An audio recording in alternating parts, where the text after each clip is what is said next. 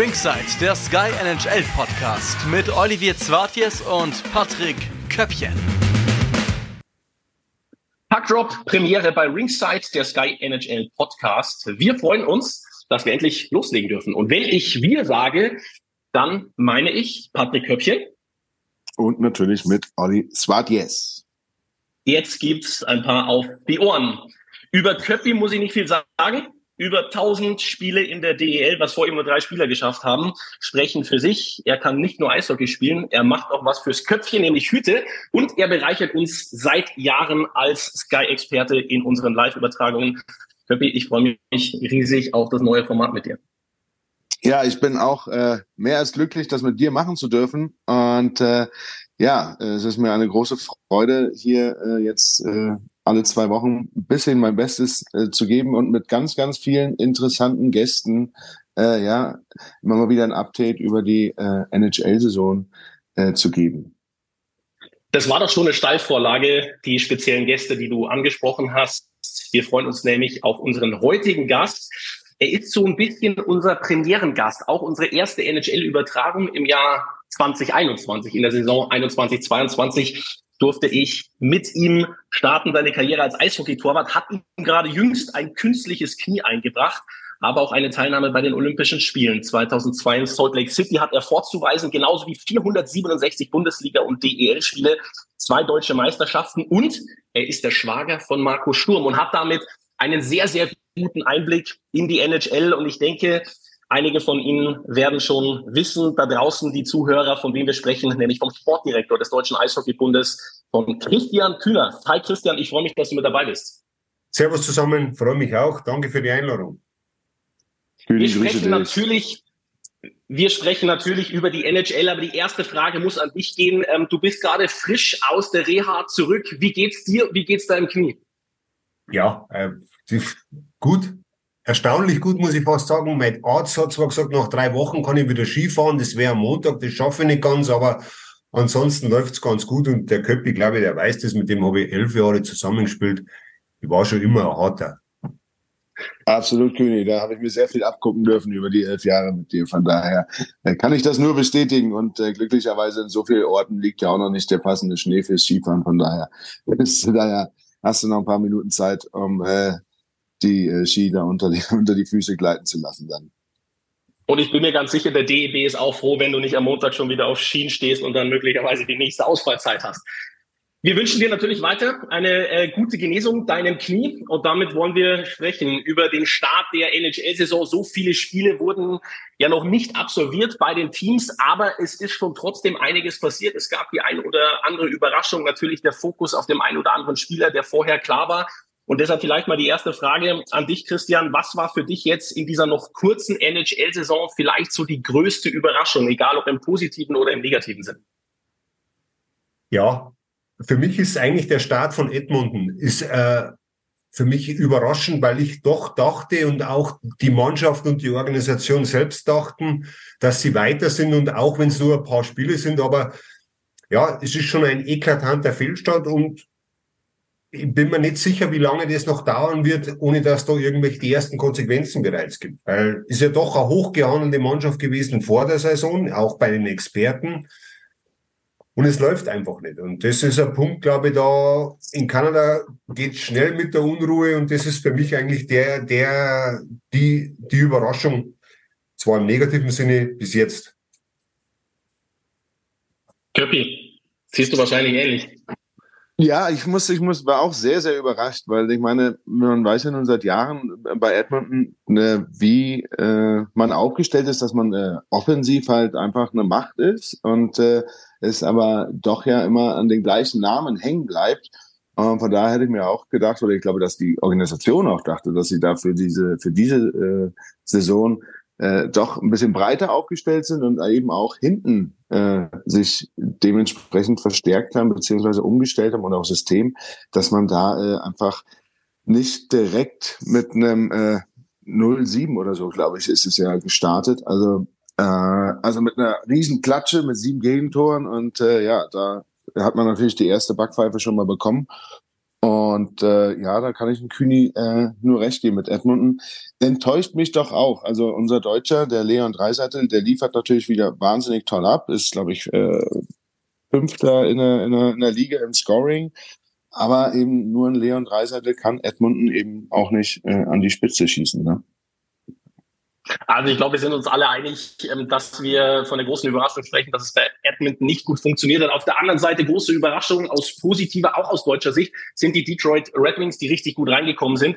Und ich denke, ähm, dann werden wir einfach mal ähm, uns zuerst auf die auf die deutschen Spieler, es sind ja mittlerweile einige, die auch Leistungsträger sind in der NHL, auf die stürzen und dann später noch äh, über die NHL allgemein sprechen. Da gibt es ja doch auch einige interessante Themen, interessante Spieler wie Connor Bedard, ähm, über die wir auf jeden Fall sprechen. Wir waren jetzt schon bei den Edmonton Oilers, wollen da bei Leon Dreiseitel bleiben. Köppi, du hast es auch gesagt, er hat performt, sechs Spiele, vier Tore, sieben Assists.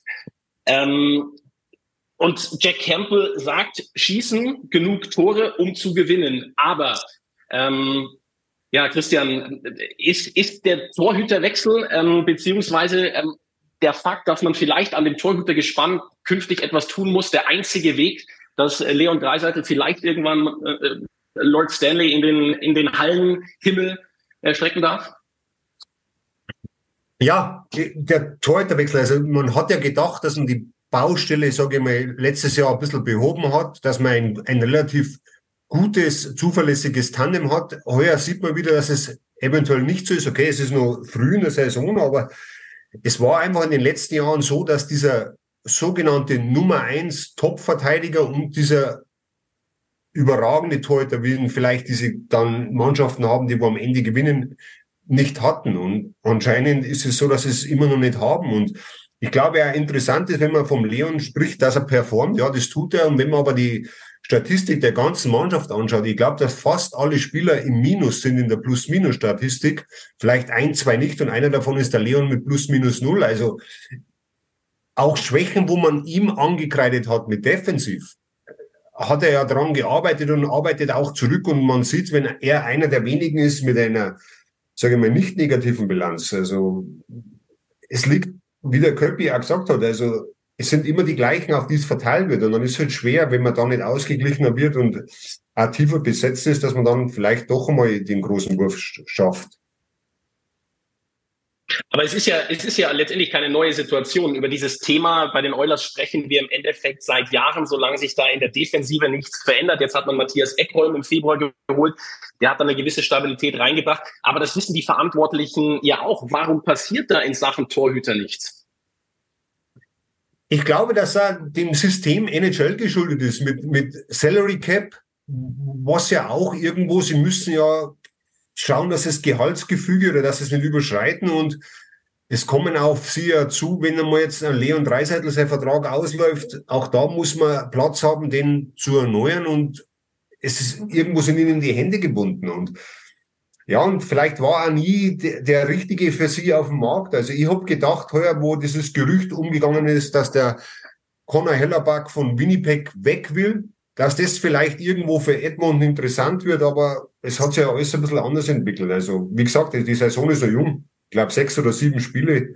Es kann sehr, sehr viel passieren und es wird sehr viel passieren, aber für mich ist das eine Position der Torhüter und vielleicht dieser Nummer eins Verteidiger, dass diese Achse, diese funktionierende da ist, dass man dann ganz weit kommen kann. Aber wie gesagt, äh, es ist sehr, sehr früh noch. Köppi, ähm, wenn wir jetzt hören, dass äh, Leon Dreiseitel sollte der einen neuen Vertrag bekommen, er hat ja auch jüngst gesagt, er gehört zu den unterbezahltesten Spielern. Ähm, klingt jetzt im ersten Moment komisch, aber wenn man weiß, was er verdient mit seinen knapp über sechs Millionen, da gibt's natürlich ganz andere Hausnummern, so wie er performt. Aber das würde ja bei ihm mit einem neuen Vertrag bedeuten, die Situation wird nicht besser. Ähm, da muss man ja schon fast die Frage stellen, ähm, haben Conor McDavid und Leon Dreiseitel überhaupt die Chance, mit Edmonton den Stanley Cup zu gewinnen oder müssen wir das am Ende woanders machen? Das ist, äh, Olli, das ist eine absolut berechtigte Frage, wie du sagst und, und wie der Kühni auch gerade sagte, mit dem äh, Salary Cup haben natürlich viel, viele Vereine zu tun und aber es, manche handeln es besser, manche schlechter. Und äh, eben, wenn äh, Leon jetzt verlängern sollte oder, oder verlängern wird oder sein Vertrag aufläuft, äh, das wird definitiv nicht günstiger für Edmonton werden. Äh, er performt in den letzten Jahren unfassbar. Er ist äh, wie es so schön gesagt wurde, mal äh, an, an den meisten Tagen ist er wahrscheinlich der beste Spieler der, der Welt, der beste Eishockeyspieler der Welt. Und äh, auch da hat äh, Kühni wahnsinnig, ich liebe die Statistik auch mit Plus-Minus-Statistik. Und da ist ähm, ja Leon in den vergangenen Jahren immer mehr mit Minus rumgefahren, aber er arbeitet wahnsinnig an sich und äh, ist nun mehr einer der äh, einzigen in seinem Team, der da äh, positiv, zumindest neutral ist.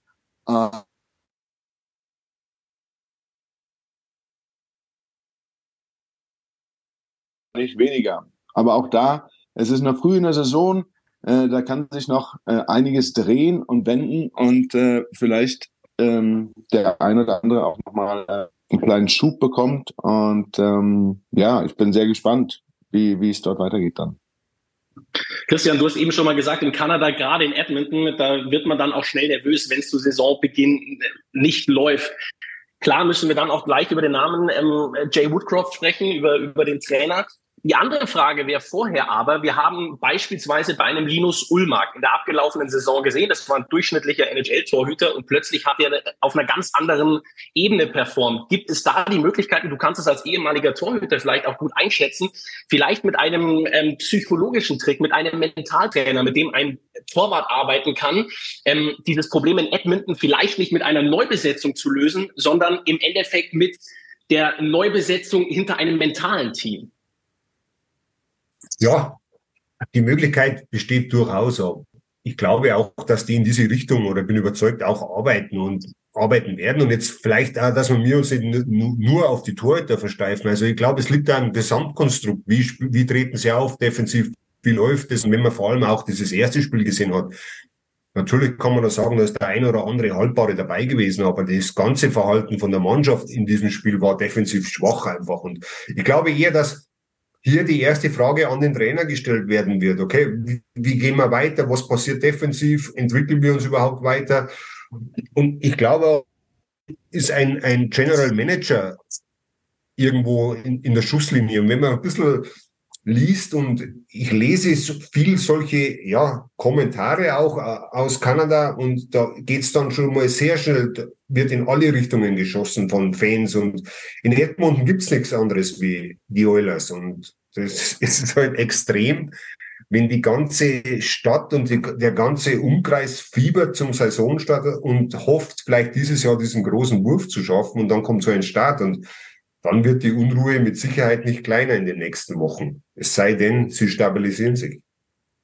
Köppi, ja. für, für, für, dich, Jay Woodcroft, auch äh, zusammen mit Ken Holland, dem GM, die, die auf dem, auf dem Schleudersitz sitzen?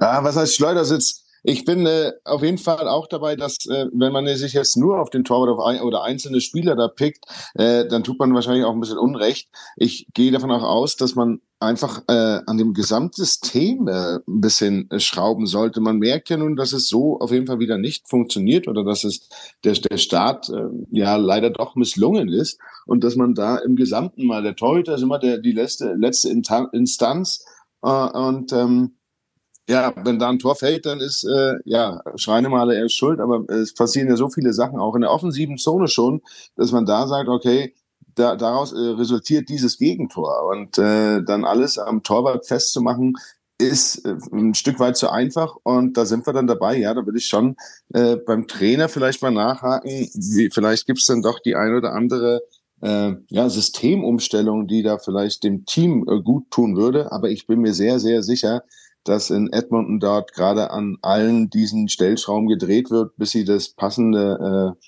Konstrukt haben. Und äh, wie der Kühni sagt, in Edmonton ist eine absolute Eishockeystadt.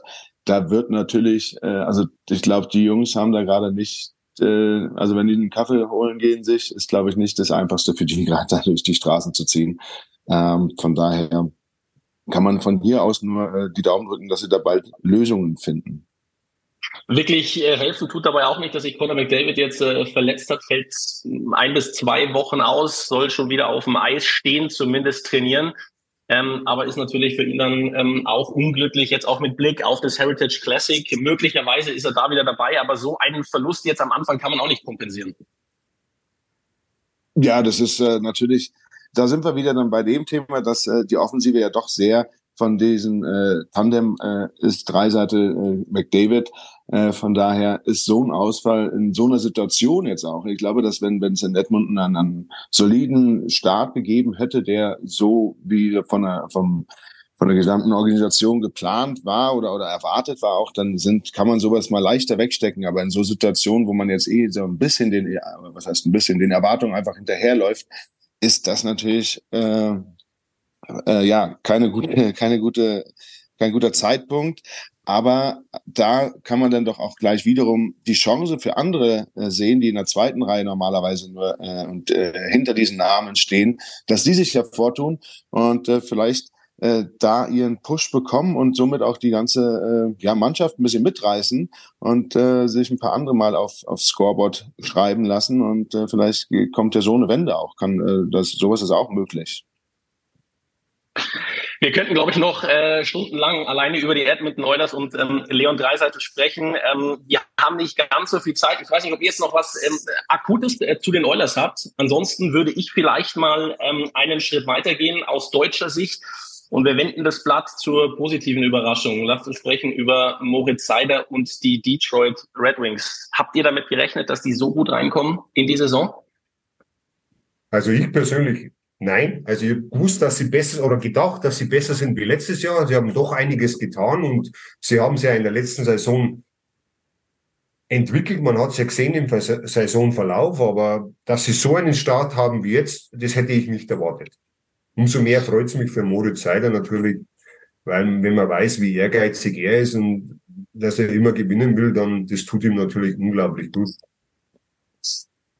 Ja, ich hätte ich hätte es auch nicht so erwartet. Ich habe, wie der Kühni sagt, auch äh, man man ist ja auch oder in der ganzen äh, Organisation Detroit geht man ist man ja davon ausgegangen, dass man die nächsten Schritte in dieser Saison macht und äh, so an den Playoffs einfach mal ja sich orientiert und äh, dass es am Anfang so toll läuft.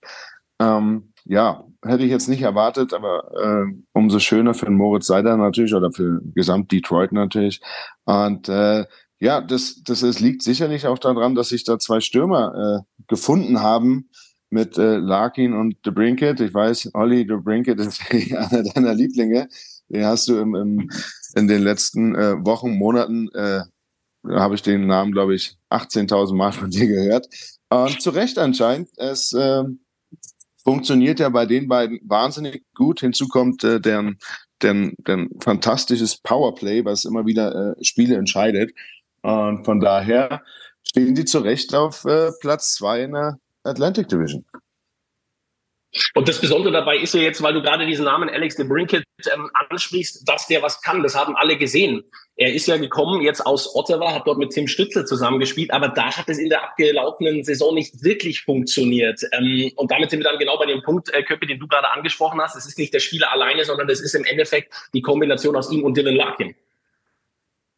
Ja, genau. Also das ist ja ganz oft so, dass, oder das hat man ja schon öfter gesehen, ist ja jetzt nicht der, der Einzelfall, dass wenn sich da zwei Spieler finden, die einfach, eine, man, man kann es auch gar nicht so wirklich erklären. Also ich als Verteidiger und auch nicht als Offensiver habe sowas sowieso nie gehabt. Aber es, es, war, es war so, wenn ich Mitspieler hatte, also zwei, zwei, drei Stürmer oder eine ganze Sturmreihe, da hat man einfach, ja, will das jetzt nicht zu hochbauschen, aber so ein bisschen Magie gespürt zwischen denen, die wussten einfach, wo die stehen, die wussten einfach, was zu tun ist. Und äh, das ist ne, das, das pusht natürlich eine, eine, ein gesamtes Team sowieso, weil die wissen auch, dass wenn die beiden draußen sind, dann haben wir jedes Mal, wenn die auf dem Eis sind, haben wir eine Chance, eine offensive Chance, ein Tor zu schießen. Und es ist natürlich so, dass dann für den persönlichen, also für jetzt Alex de Brinket in dem Fall, ist das natürlich ein Glücksfall, äh, einen äh, Larkin gefunden zu haben, mit dem man so harmoniert. Und äh, ja, da sehen so Saisons, dann kann das komplett auf den Kopf gestellt werden, wie die Vorsaison war. Aber es läuft eben nicht nur vorne, sondern es läuft auch hinten, auch aus deutscher Sicht. Moritz Seider, wir wissen um seine Qualität. Er hat in den ersten sieben Spielen sieben Punkte gemacht. Ähm, Christian, wie schaut man als DEB Sportdirektor auf so einen jungen Spieler, der ja im Endeffekt in den ersten zwei Saisons schon so eine extreme Entwicklung hatte. Und man hat dann auch im dritten Jahr wieder das Gefühl, der kann immer weiter noch nachlegen, obwohl er aus meiner Sicht schon mit zu den besten Verteidigern der Liga gehört ja, also dem sein Weg in meinen Augen geht nur nach oben. Und wenn man jetzt, wie du sagst, die Entwicklung an, ansieht von ihm in den letzten Jahren, da muss man einmal mit einem Satz erwähnen, dass der Steve Eiserman ein sehr smarter GM ist. Weil zum Beispiel damals haben nicht viele Leute verstanden, dass Detroit ihn nicht sofort eingesetzt hat, sondern nach Schweden geschickt hat zur Entwicklung. Und das, die haben alles richtig gemacht und man hat es bei uns gesehen, wenn er bei der Nationalmannschaft war. Er ist einfach, ja, ich würde es äh, fast eine Maschine nennen. Und äh, ich habe letztes Jahr ein Spiel gesehen oder diese Saison, die letzte Saison in, in Ottawa, Detroit in Ottawa, Back-to-Back-Spiel mit fünf Verteidigern Detroit, das für mich gefüllt war, der durch, durchgehend auf Mais und auch jetzt wieder, er hat die meiste Eiszeit in, in Detroit mit über 22 Minuten. Er ist halt wirklich vom Körperlichen so weit jetzt, dass er eine ganz große tragende Rolle schon spielt. Und diese Rolle wird auch größer werden. Und äh, für mich in der NHL, wie du gesagt hast, einer der besten Verteidiger mit Sicherheit in den Top Ten in der ganzen Liga. Und da ist noch Luft nach oben und er auch irgendwann seinen, seinen ersten großen Vertrag unterschreiben. Der wird ähm, definitiv folgen. Äh, Köppi, was traust du denen? Klar, es sind jetzt nur die ersten Spiele gespielt, acht an der Zahl, fünf Siege, ähm, zwei Niederlagen, ein Sieg nach Overtime. Glaubst du, dass die Detroit Red Wings schon so weit sind, ähm, dass sie das über die Saison halten können? Oder ist es für dich immer noch mit Vorsicht zu genießen? Ja, ist immer sehr schwer, sich äh, so früh in der Saison zu äußern. Gerade jetzt, äh, wir haben sieben, acht Spiele gespielt und die Jungs haben ja dann doch 82 auf dem Wecker. Von daher kann dann noch so viel passieren. Aber ich sage jetzt einfach mal, wenn ähm, die, die Protagonisten, wie sie jetzt bisher sind, äh, verletzungsfrei äh, durch die Saison gehen und, und oder, oder nur mit kleinen Blessuren und ähm, ja, sie nur annähernd, weil momentan ist das Powerplay von den Jungs ja äh, also überdurchschnittlich, das wird man wahrscheinlich über diese gesamte äh, Spielzeit nicht ganz so halten können.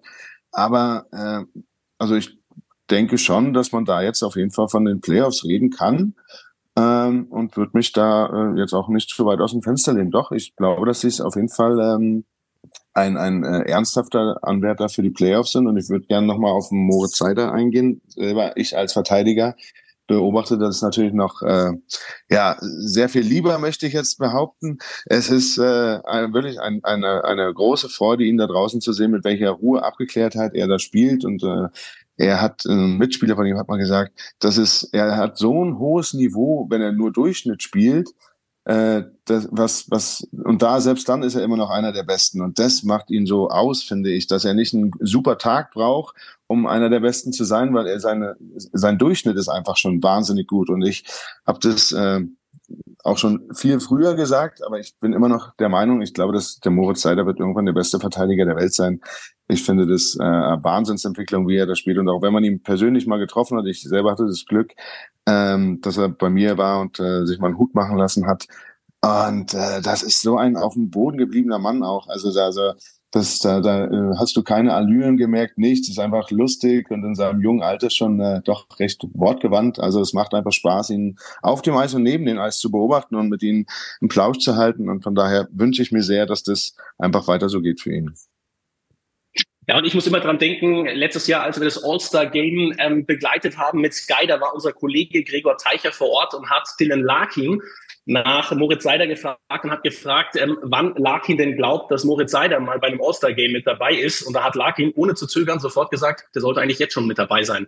Und ich glaube, ähm, das zeigt auch ähm, seine Qualität und seine Wertschätzung, die er auch im Team bekommt. So, wir müssen so ein bisschen auf die Tube drücken, ähm, damit wir die Deutschen auch noch die anderen äh, Teams äh, ähm, unterbringen. Wenn wir jetzt über die anderen Spieler sprechen, müssen wir leider ins letzte äh, Tabellendrittel springen. Ähm, kommen wir zu den Ottawa Senators. Tim Stützle, auch da ist es leider so, das Team performt vielleicht nicht so, wie wir es erwartet haben. Aber Tim Stützle, der funktioniert wieder komplett. Leistungsträger in seinem Team.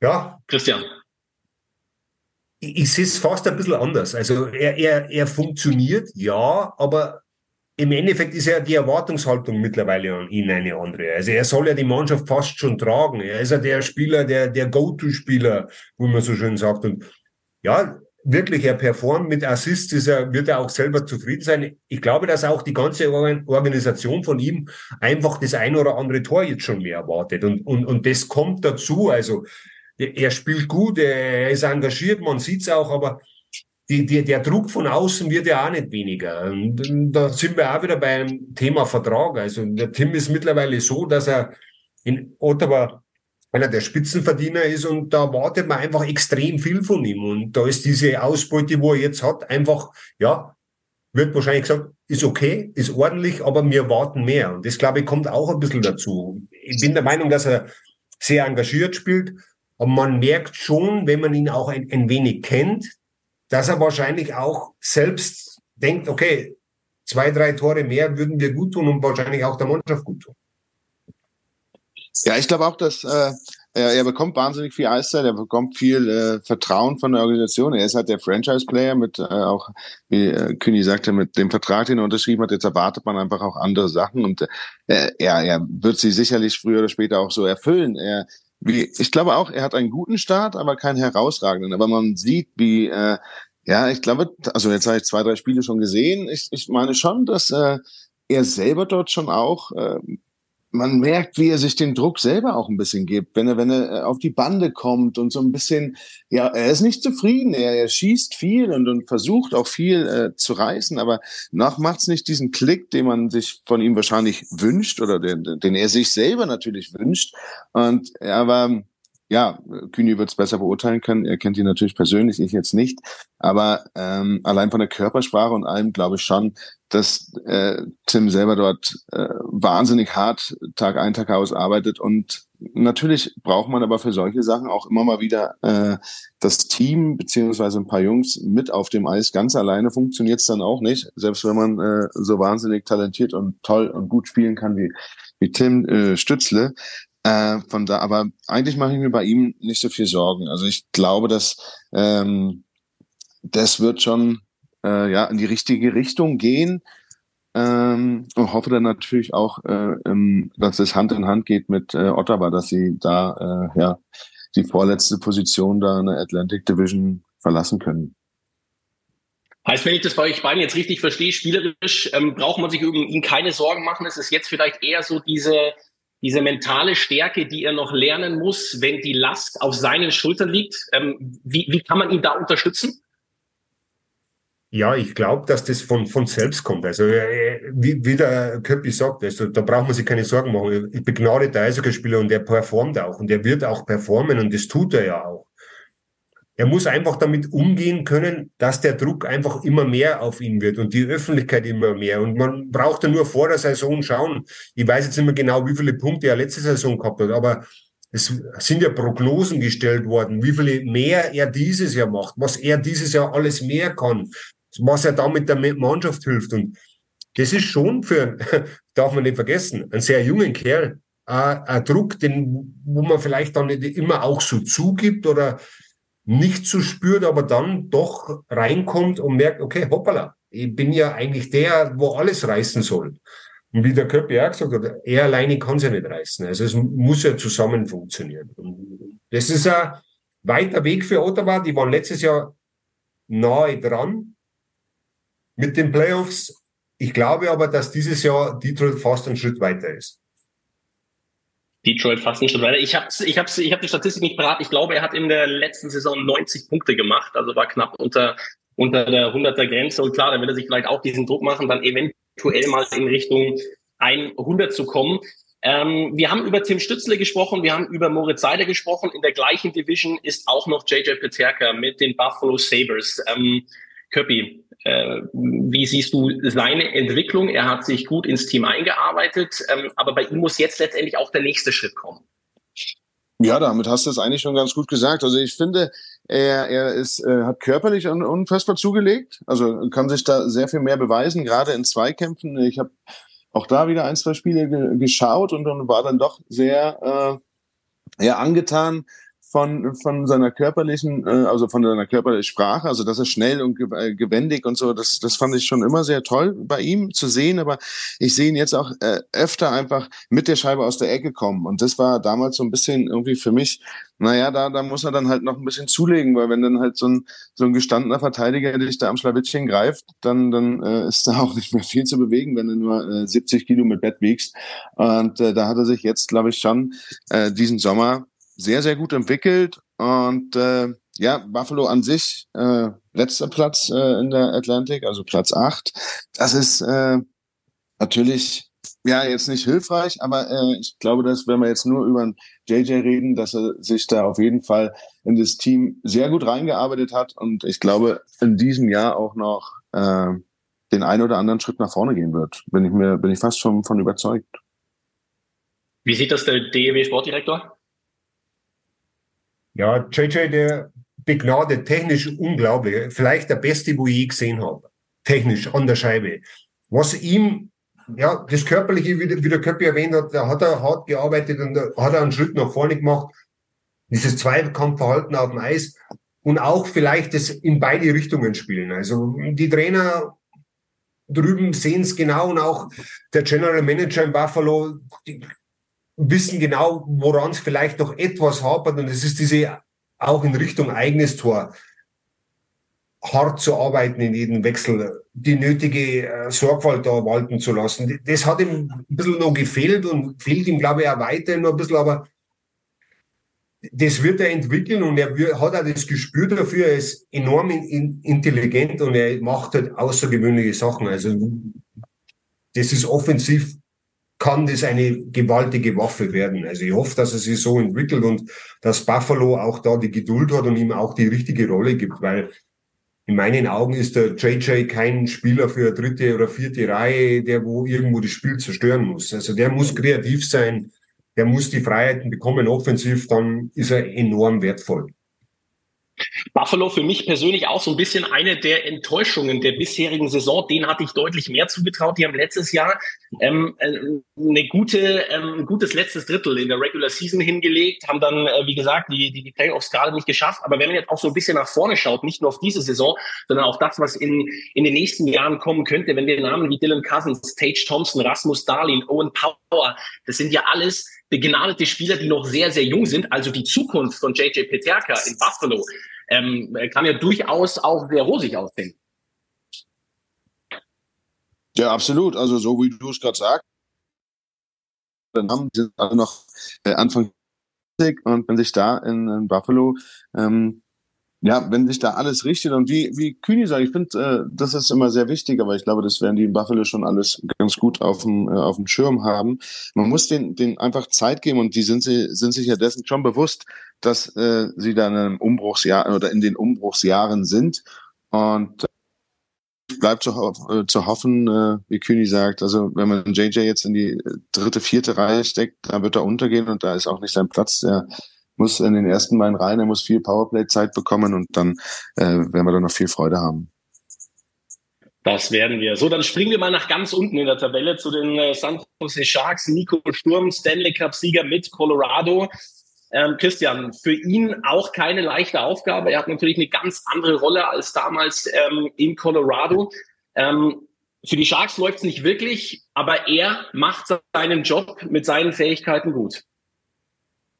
Ja, wenn man seit nur alleine seine Bully-Statistik anschaut, ich glaube, der ist wieder bei fast 65 Prozent, also das ist top in der Liga auch dieser Wert. Da ist er enorm verlässlich, enorm wertvoll, ist ein unglaublich harter Arbeiter. Also Köppi, du warst auch ein harter Arbeiter, aber da muss ich jetzt wirklich sagen, also Nico Sturm bin ich beeindruckt gewesen, wie ich ihn auch näher kennengelernt habe während der WM-Vorbereitung bei der WM also das ist eigentlich ein Paradebeispiel für jeden deutschen Nachwuchsspieler, was man schaffen kann mit harter Arbeit und wie er es auch selber einschätzt. Und es ist ein bisschen schade für ihn. In San Jose läuft es nicht. Ja, ich glaube, es wird auch so bleiben, dass die Mannschaft in diesem unteren Drittel bleiben wird. Dann ist es auch für ihn schwer. Aber die Mannschaft, ja, ist, glaube ich, nicht besser als wie zwischen Platz, sage jetzt mal insgesamt 24 und nach hinten. Es ist einfach schwer für ihn dann. Aber er macht seinen Job. Er wird auch gerne mehr offensiv machen. Das hat er auch zu uns gesagt, nach der WM, dass er auch er gerne offensivere Rollen einnimmt, aber er ist sich durchaus seiner Stärken bewusst und wie gesagt, viel, viel harte Arbeit und mit dem verdient er sich jedes Jahr wieder seine Eiszeit. Köppi, ja. wie viel schaust du auf, auf, auf, auf Sturm, ähm, jetzt so aus, aus deutscher Sicht gefühlt, weil es bei den Sharks auch nicht läuft? kann ich nur aus meiner äh, persönlichen ähm, Wahrnehmung ähm, erklären. Äh, für mich läuft irgendwo gefühlt immer unter dem Radar. Man vergisst immer irgendwo, dass er bei den Sharks dann noch auch so einen guten Job macht. Ja, in der Tat. Und das, das äh, geht leider unter. Ich, äh, zum Glück, oder ich, ich gehe davon aus, dass äh, Trainer und GMs äh, da eben, dass er da eben nicht untergeht, aber bei vielen Fans oder Außenstehenden geht sowas dann einfach unter, weil er macht halt die Sachen richtig und äh, die sind so wichtig, so kleine Details, die halt äh, nicht immer in jeder äh, Spielstatistik auftauchen. Jetzt natürlich mit Bully, das ist äh, und das ist auch eine wahnsinnig wichtige Statistik, nur da, damit wirst du halt nie irgendwie da draußen gefeiert oder es wird nie in, in der Zeitung ein Headliner sein. Aber das sind die kleinen Sachen, die äh, eben einen Sturm auszeichnen und die macht er einfach.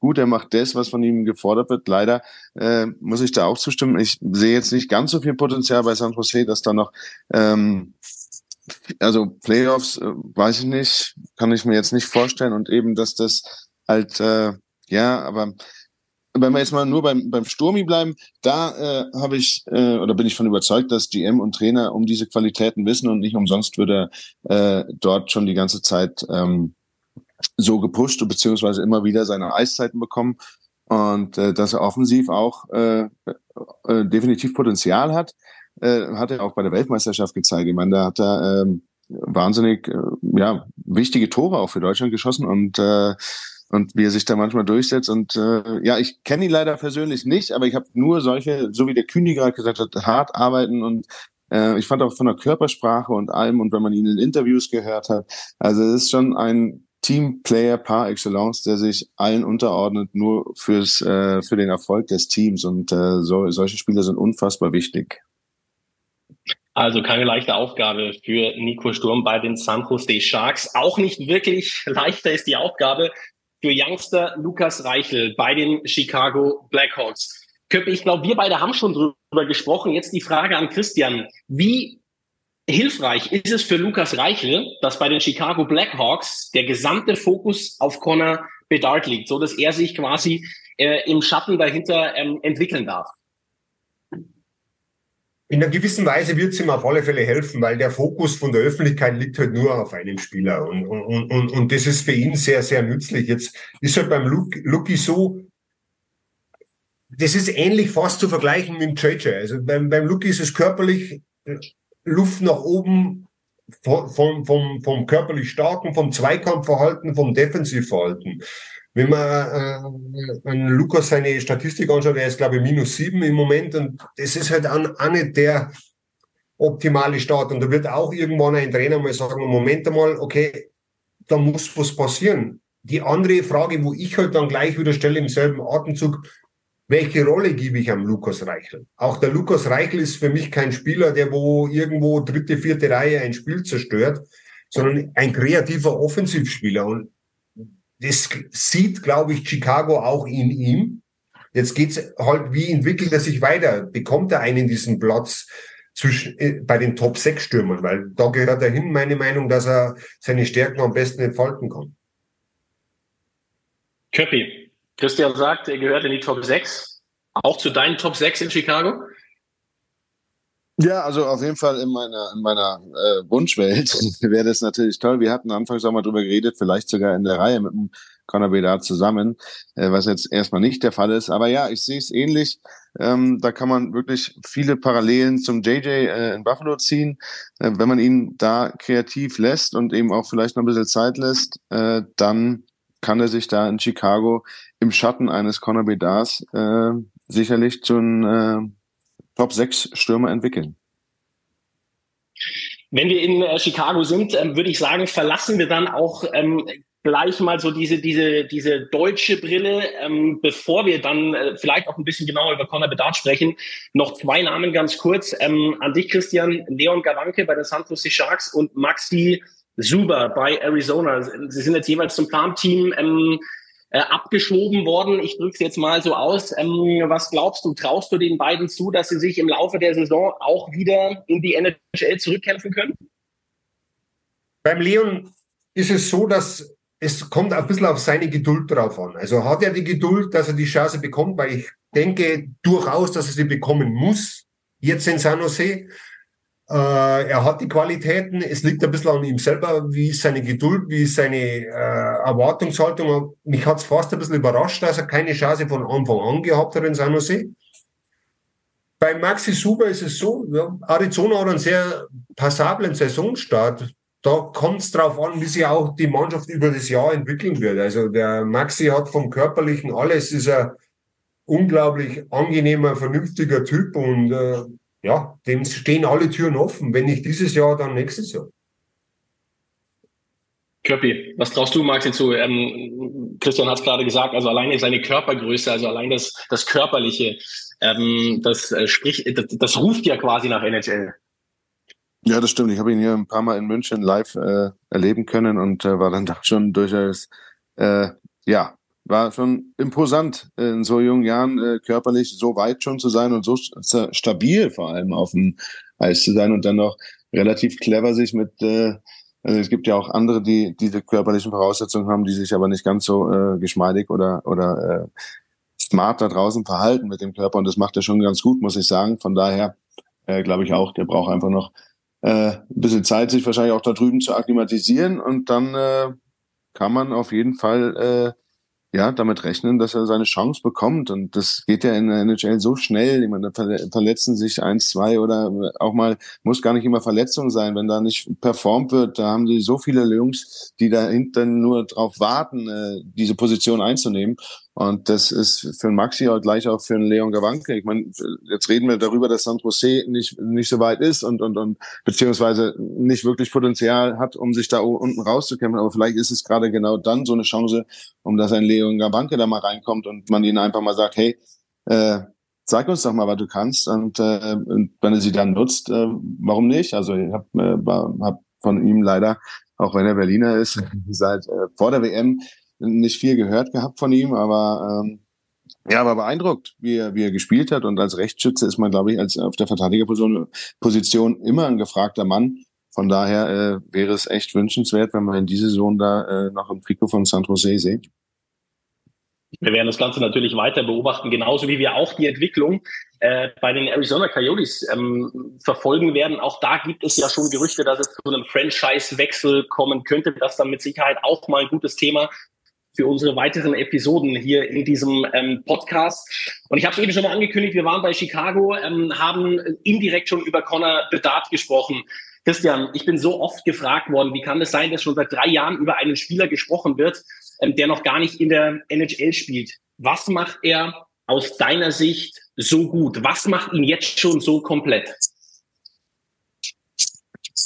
Ja, der, der, ich kann es an einem Beispiel beschreiben. Also U20 WM letztes Jahr, ich glaube letztes Jahr war es in Halifax, wie er das Spiel Viertelfinale, glaube ich, gegen die Slowakei selbst entschieden hat. Also dieser Auftritt dominant, äh, Scheiben erkämpfen, Zweikampfverhalten, Scheibe schützen, offensiv Akzente setzen, nie aufhören zu arbeiten, nachsetzen.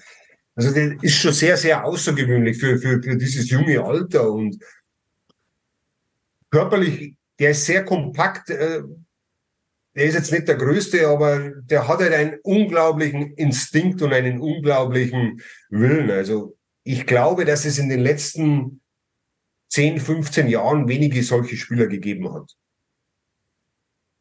Ich habe gelesen, ähm, er deckt die Scheibe nicht so gut ab wie Sid Crosby. Er ist nicht so schnell wie, ähm, äh, wie Conor McDavid, ähm, aber er hat einen einmaligen Schuss, Köppi. Ähm, ich weiß nicht, hast du schon mal die Gelegenheit gehabt, seinen Schuss gen genauer, genauer zu analysieren? Ich dachte, du willst mit mir jetzt über Schüsse reden, weil das war eins, was ich nie wirklich beherrscht habe.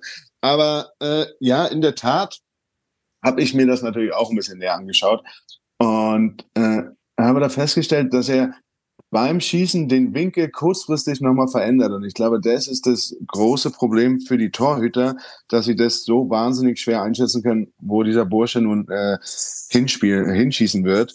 Und ich glaube, dass der Schuss eins seiner äh, ich glaube, wenn man über Conor Bedard redet, dann muss man wahrscheinlich in, in vielerlei Hinsicht über äh, in Superlative reden, weil es einfach äh, in diesem jungen Alter, wie er körperlich schon äh, ja präsent ist. Das ist, äh, wie Kühni sagt, ist nicht der hoch, also nicht der größte, aber er hat so einen äh, so tiefen Schwerpunkt auf dem Eis, wenn er Schlittschuh läuft, dass er da wirklich kaum äh, irgendwie ja äh, gut zu checken ist oder so. Und äh, er hat äh, so ein Hockey-IQ selten erlebt, was, was der für Sachen da auf dem Eis macht, war ich äh, davor, wusste ich nicht, dass man sowas machen kann.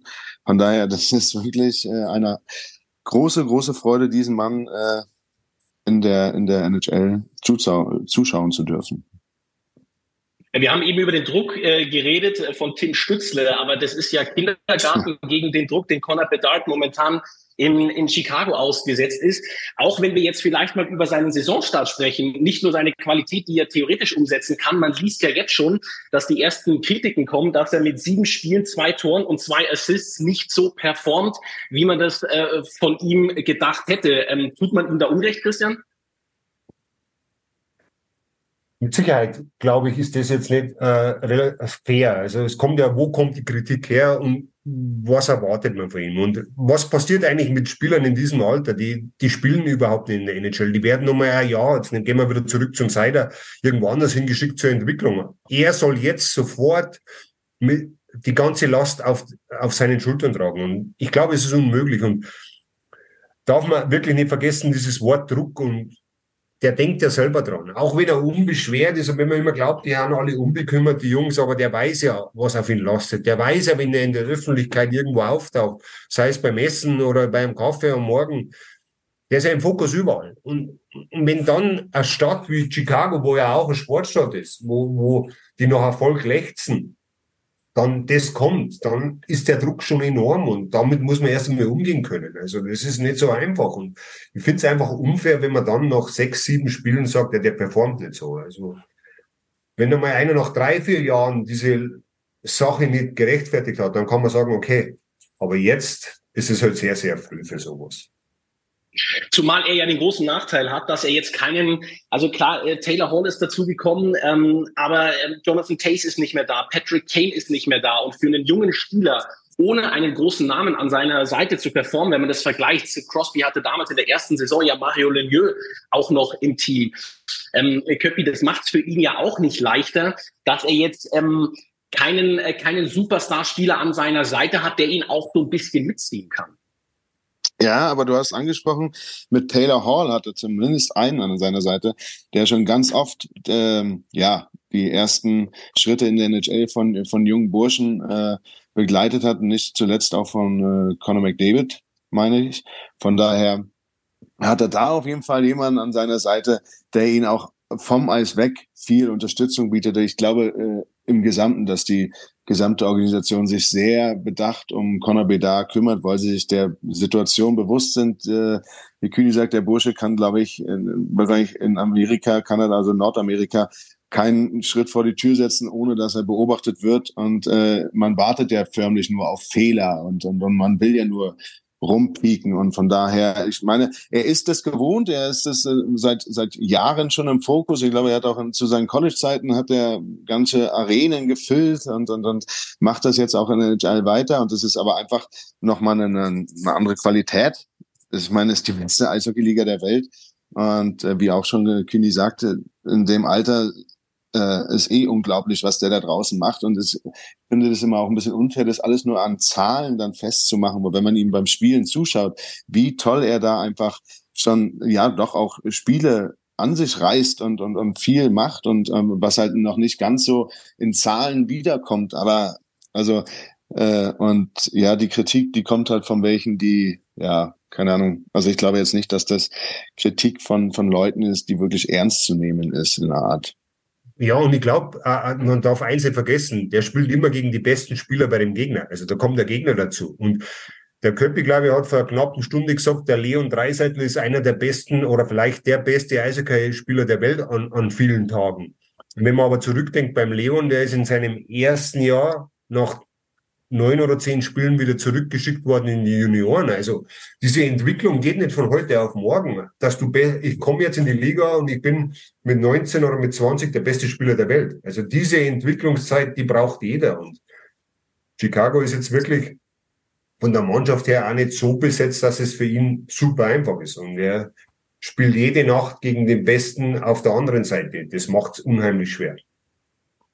Jetzt haben wir über die Spieler gesprochen, bevor wir vielleicht noch ähm, ohne deutsche Brille mal auf die ähm, Top-Teams in der Liga schauen, ähm, wollen wir auch noch den deutschen Torhüter mit reinnehmen. Den wollen wir nicht vergessen. Philipp Grubauer mit den Seattle Kraken. Die haben im letzten Jahr in der zweiten Saison sehr überrascht, sind bis in die Playoffs gekommen, haben dort den amtierenden Stanley Cup-Sieger, die Colorado Avalanche, rausgehauen.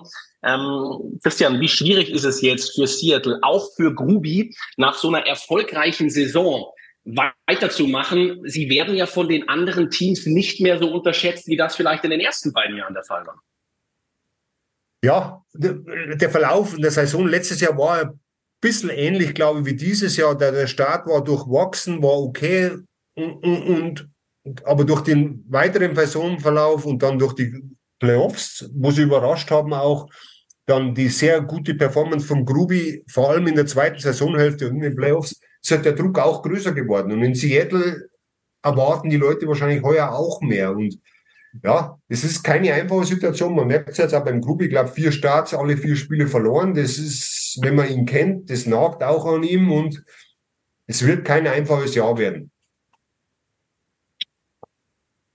Köppi, ich weiß nicht, möchtest du noch was zu Grubi sagen oder sollen wir uns mal auf die Top-Mannschaften äh, stürzen? Ja, ich, ich glaube, dass äh, Kühni äh, das schon alles sehr gut analysiert hat, beziehungsweise wiedergegeben hat. Da ist jetzt nicht so viel äh, hinzuzufügen. Klar, unglücklich für den Grubi, vier Starts, vier Niederlagen.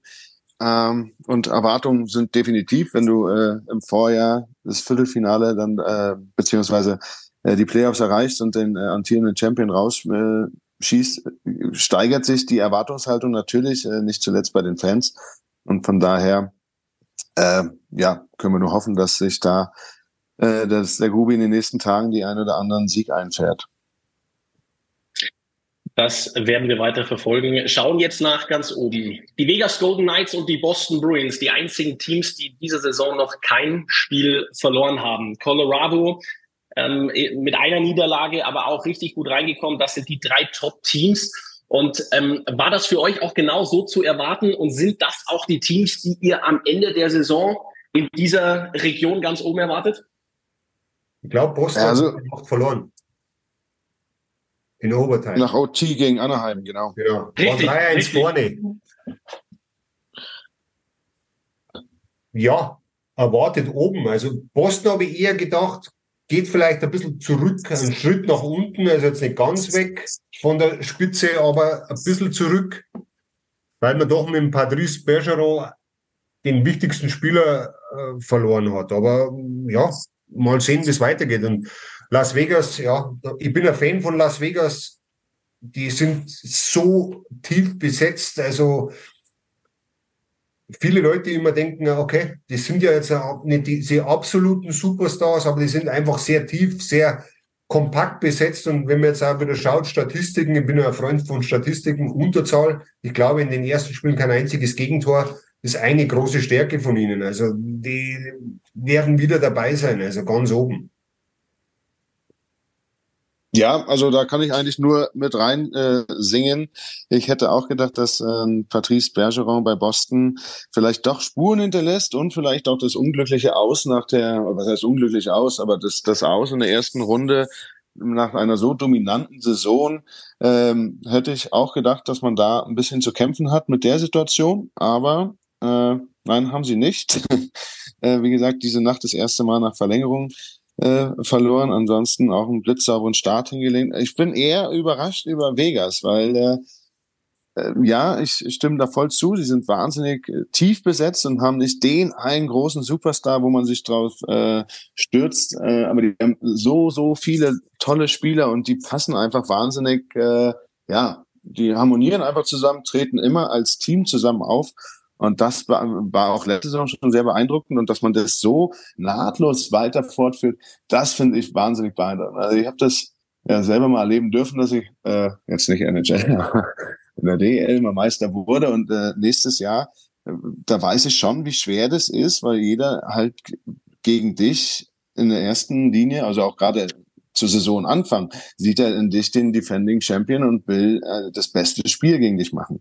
Und äh, das ähm, und auch von den, in den Köpfen der Spielern. Also ich äh, weiß nicht, wie oft wir äh, den äh, Championship Blues von unserem Trainer damals gehört haben, dass wir alle noch im Championship Blues sind. Und es ist ein Stück weit tatsächlich so, dass man vielleicht da äh, auch mal, äh, wenn es nur ein Prozent weniger äh, gibt, der ist halt einfach entscheidend auf äh, einem Niveau, wie es dort auch ist. Und von daher finde ich, von Vegas bin ich wirklich überrascht und beeindruckt, wie die äh, das Ding durchziehen. Ja, und Colorado ist ja, äh, ja wie immer ein, ein, ein super spielstarkes äh, Team und äh, spielen weiterhin ihre Schnelligkeit, die offensiven äh, Sachen aus. Und ähm, ja, das fand ich, war schon fast zu erwarten, dass sie, also nicht, dass sie so starten, aber dass sie auf jeden Fall wieder da oben mitzaubern werden.